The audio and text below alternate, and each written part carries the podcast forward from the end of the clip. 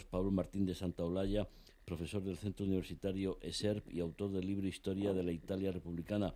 Pablo, buenas noches. ¿Qué tal, don Javier? Buenas noches, encantado de estar contigo. Eh, Una vez más. Estábamos encantados nosotros de que estés con nosotros. Estábamos hablando de Sudán, pero ahora cambiamos un poco el tercio. al inicio del programa eh, resaltábamos eh, la importancia de Roma. Roma se convierte en la capital del mundo.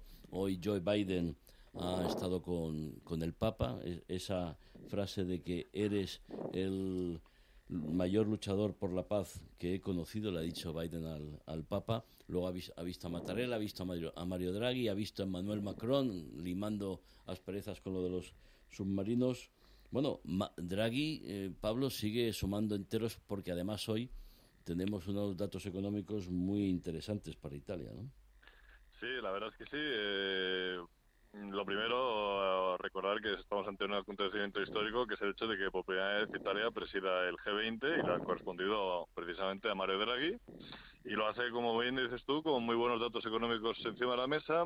Ya en el verano la previsión era que el país no iba a crecer en torno a un 6%, sino más bien por encima del 7% del PIB. Recordemos que en 2020 perdieron... Eh, creo que fue 8.9 frente al 10.8 español, lo cual quiere decir que la recuperación italiana va mucho más rápida que la española.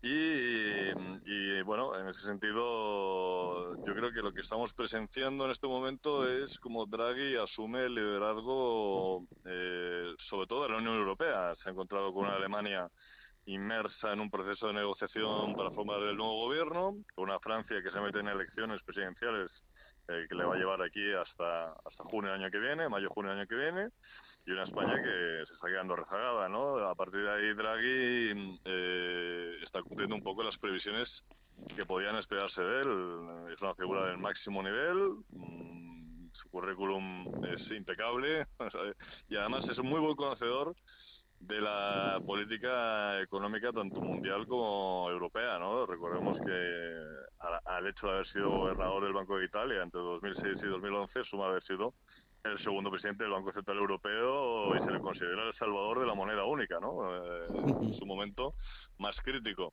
Eh, ciertamente eh, está logrando algo que hay que echar mucho tiempo la vista atrás, quizás a los tiempos de la democracia cristiana, para ver a Roma como un lugar tan central en la política mundial. Yo sé que la pobre Roma como sabemos, la ciudad en sí está más abandonada que nunca, pero Roma en sí, como, como institución, em, está eh, asumiendo un protagonismo que hacía mucho tiempo que no se veía. Bueno, ha cambiado de alcalde, de alcaldesa, mejor dicho. Eh, una alcaldesa. Sí, ha cambiado de alcalde, aunque eso cambios en no las sabemos si puede hacer presuponer algo positivo, vuelve a estar en manos del centro izquierda, que tuvo su época dorada cuando Beltroni era el alcalde de Roma. Eh, los años 2003-2008.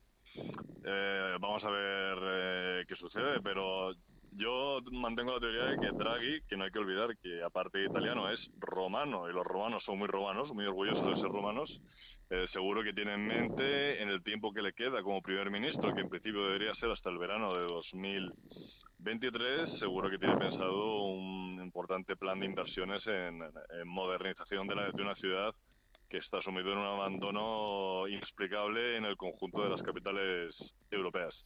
Pablo, em, el presidente de, China, eh, Xi Jinping, y el presidente de Rusia, Vladimir Putin, dan plantón eh, en este G20. ¿Eso tú crees que oscurece un poco el éxito que, espera Draghi obtener de, de este G20? ¿Qué tiene que hacer el G20 sábado y domingo para que se pueda considerar que la reunión ha sido útil y es un éxito?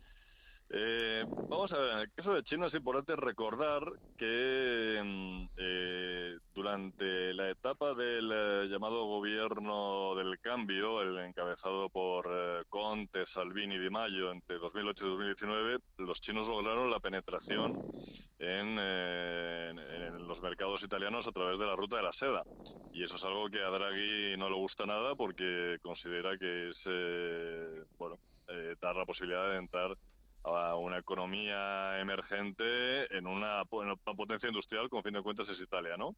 Respecto a Rusia, eh, yo creo que ahí sabrá limar las perezas Draghi porque No hay que olvidar que históricamente Rusia ha tenido muy buenas relaciones con Italia y, como digo, eh, eh, Draghi hay que tener en cuenta que es un hombre, eh, es una persona, una figura mucho más política de lo que pensamos.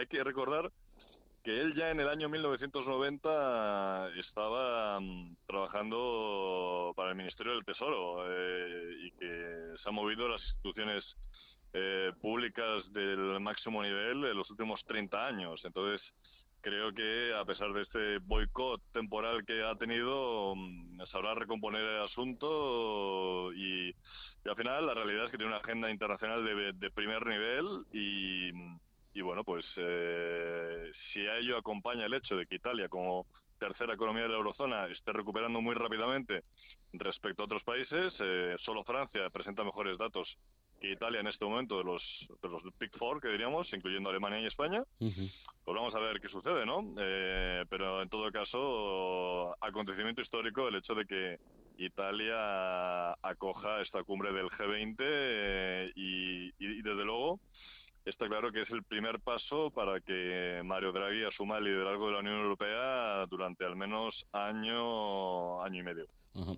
Pablo Martín de Santaolalla, profesor del Centro Universitario SER y autor del libro Historia de la Italia Republicana y colaboradora habitual de, de Atalayar y de este programa. Te devolvemos a la cena, ¿eh? que, no se te enfríe el segundo plato. Un placer, ¿eh? Eh, siempre a disposición vuestra y encantado de colaborar con vosotros. igualmente.